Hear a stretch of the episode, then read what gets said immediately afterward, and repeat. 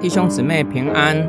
今天我们灵修经文雅各书三章九到十二节，我们用它来称颂我们的主和天父，又用它来咒诅造神的形象被造的人。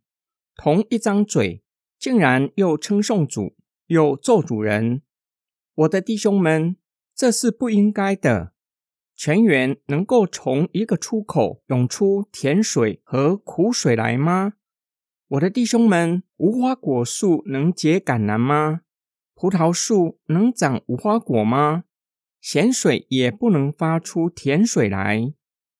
雅各劝勉受信人要勒住舌头，警告他们：他们是从圣道生的，怎么能够一口两舌，用它来敬拜神？又使用舌头咒诅造神的形象被造的人，这是不应该有的行径。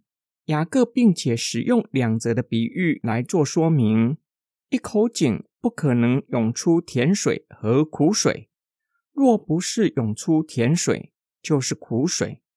第二则的比喻使用农作物的比喻：无花果树不可能结出橄榄，葡萄树。不可能结出无花果，因为怎样的井就涌出怎样的水，怎样的树就结出怎样的果子。不可能两个互相冲突的共存在一个生命里。收信人既然已经从圣道得着新的生命，理当结出新生命的果子，反映在他们的言行。今天经文的默想跟祷告，雅各警告收信人。我们的口怎么能够说敬拜神的话，随后又说咒主人的话？这是不应该有的行径。这样的警戒对我有什么提醒？我们要如何调整言语？雅各的警戒是我们很容易犯下的过犯。主日当天，你若是有服侍，早上九点就要到教会，这个时候孩子拖拖拉拉，眼看快要迟到。会不会出口骂孩子？会不会念个几句？主日求主保守我的心和我的口，不要在台上用口传讲信息，又不经意说抱怨的话，或是说对人的生命没有造就，反而伤害人的言语。我们可以从主日作为操练的开端。主日是上帝吩咐我们要将这一天分别出来，单单归给上帝。